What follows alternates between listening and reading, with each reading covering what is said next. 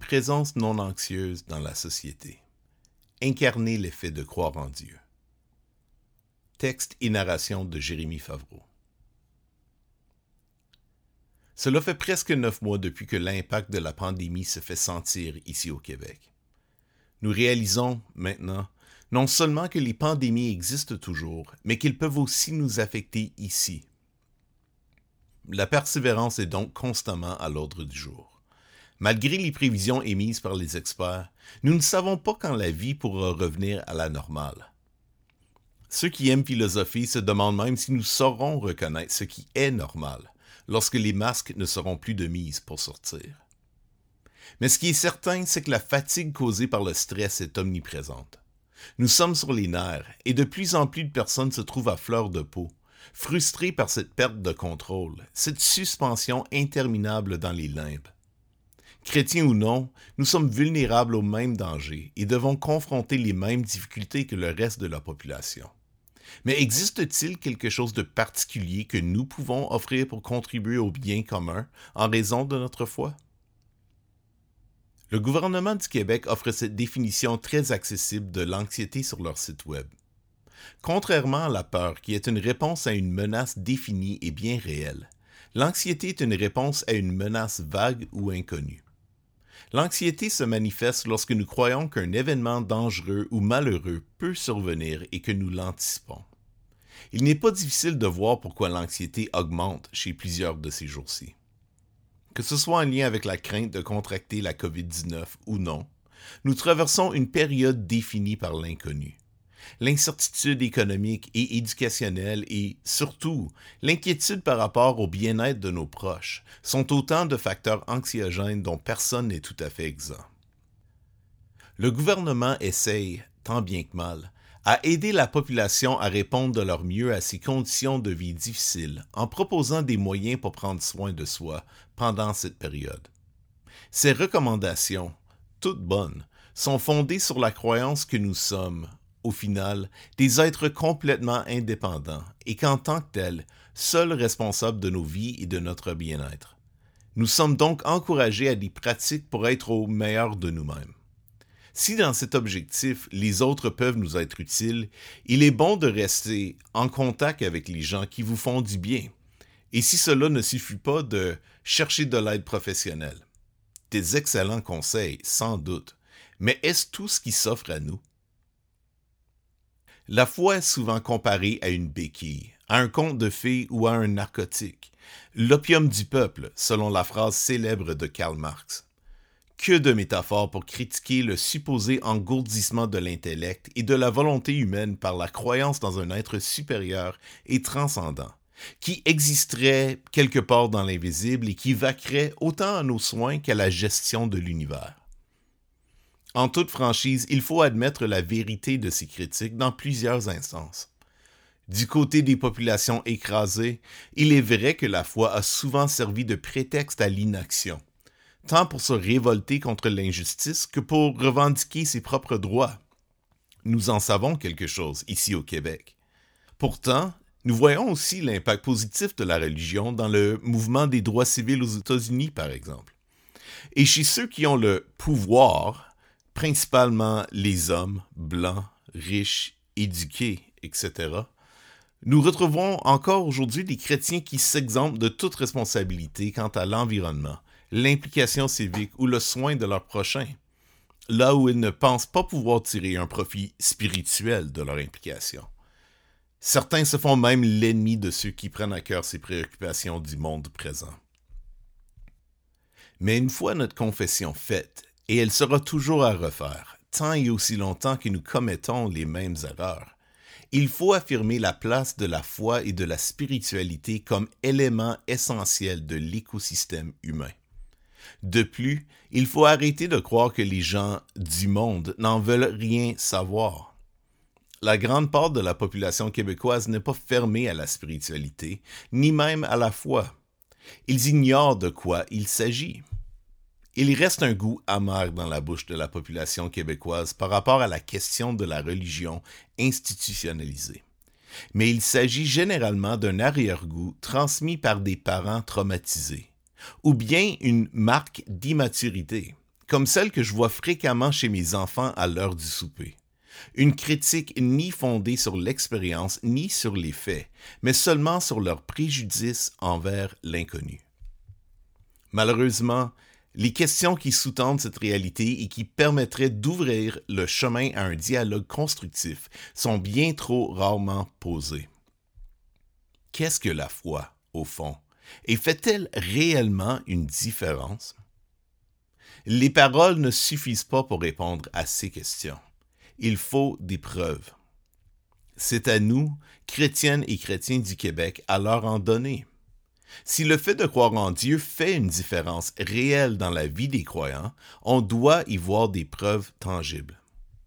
Contrairement au dire de certains chrétiens, la preuve ne se trouve pas en prétendant être miraculeusement immunisé contre la maladie en raison de notre foi. Il s'agit plutôt de démontrer l'aide que nous recevons de Dieu justement dans notre lutte avec la peur, l'anxiété, la maladie et la souffrance. Nous sommes plus que vainqueurs au milieu de cette lutte, non parce que nous réussissons à l'éviter. Dans le contexte actuel, il n'y a pas de plus grand témoignage que de manifester une paix qui transcende l'intelligence, d'être une présence non anxieuse au milieu même de la détresse et de la mort. Peu de gens viennent à croire en Jésus comme un être à la fois historique et toujours présent dans le monde à travers son esprit, par la raison seule. Certains arrivent à la foi à travers des arguments largement intellectuels, mais personne ne progresse dans la foi sans aussi incorporer ses autres facultés dans son cheminement spirituel. C'est normal, puisque Dieu n'est pas un concept, et l'être humain n'est pas constitué uniquement de l'intellect. Lorsque nous voulons croître en tant qu'être humain, une autre façon de parler de la croissance spirituelle, nous devons chercher à croître dans tous les aspects de notre être, notre intellect, nos émotions, notre volonté, notre corps. En d'autres mots, nous devons chercher à développer une saine relation avec Dieu, avec nous-mêmes, avec les autres et avec le monde naturel dont nous faisons partie. C'est ce que j'appelle une apologie incarnée. Il n'existe pas de meilleure façon, selon moi, de communiquer ce qu'est la foi chrétienne que de démontrer, à travers notre propre vécu, la différence que fait la foi dans la vie d'une personne et son environnement. Aujourd'hui, le 1er décembre 2020, près de neuf mois depuis l'imposition des premières mesures de distanciation sociale au Québec en raison de la COVID-19, je lutte, comme plusieurs, avec l'anxiété. Je lutte depuis toujours avec la santé mentale, et comme plusieurs, je prends une légère dose de médication pour m'aider à maintenir mon équilibre psychologique. Grâce à ceci, et surtout à mon entourage immédiat et les mesures que je suis pour être au meilleur de moi-même, je vais plutôt bien depuis le début de la pandémie. Néanmoins, mon anxiété me donne parfois des maux de tête, m'empêche de dormir et rend mes pensées confuses. Je ne suis pas non plus toujours à mon meilleur dans mes interactions avec mes enfants et mon épouse. Heureusement, je ne suis pas à bout de ressources. La prière et la méditation, la lecture biblique et la mémorisation de certains passages font partie de mes pratiques spirituelles journalières. Sans elles, je ne voudrais pas imaginer dans quel état je serais. Ces pratiques, bien qu'intellectuelles, sont aussi corporelles et requièrent de ma part un choix délibéré, peu importe comment je me sens. Je décide de me lever tôt le matin pour avoir un moment dans le silence et la solitude. Je lis la Bible en premier, bien que j'ai aussi Harry Potter et la coupe de feu sur ma table de chevet, et que je puisse éprouver un ardent désir de me distraire. Je m'assieds droit et je ralentis ma respiration, harmonisant mes prières et les passages que je tente de mémoriser avec le rythme de mes inspirations et de mes expirations. Je cherche Dieu de tout mon être, corps, âme, cœur et pensée. L'un des plus grands avantages que je détiens de cette pratique holistique est la capacité de distinguer entre ce que je suis et ce que je fais. Alors que je médite sur la nature de Dieu et ses promesses, je lâche prise de ce stress qui m'accablait. Le résultat de vivre comme si je suis le seul qui veille à mon bien-être et à celui de ceux que j'aime. Certains jours, j'ai l'impression de vaquer à ces pratiques sans qu'il n'y ait de résultat. Mais d'autres jours, je sens le poids de l'anxiété tomber de mes épaules, tel un manteau de laine saturé par la pluie verglaçante. Le mal de tête disparaît et mon sommeil s'améliore. Je retrouve ma concentration. Je peux de nouveau écrire. Ce matin, j'ai médité sur le psaume 23, le seul psaume complet que j'ai mémorisé. Je dois l'avoir répété quelques dizaines de fois sur les légères ondulations de ma respiration. Ce psaume commence avec les mots suivants. Le Seigneur est mon berger je ne manquerai de rien. Il se poursuit plus loin. Il me revigore et, pour l'honneur de son nom, il me conduit sur le droit chemin. Et pour finir, oui, toute ma vie, ta bonté et ton amour me poursuivront, et je pourrai retourner au sanctuaire de l'Éternel tant que je vivrai de belles paroles et de belles images, populaires depuis des milliers d'années. Pourtant, ces mots ne sont que des mots, jusqu'au moment où ils ne deviennent vrais pour nous. Non seulement dans notre intellect, ni même en raison de notre volonté, mais dans la totalité de notre expérience. Bien sûr, nous pouvons commencer n'importe où.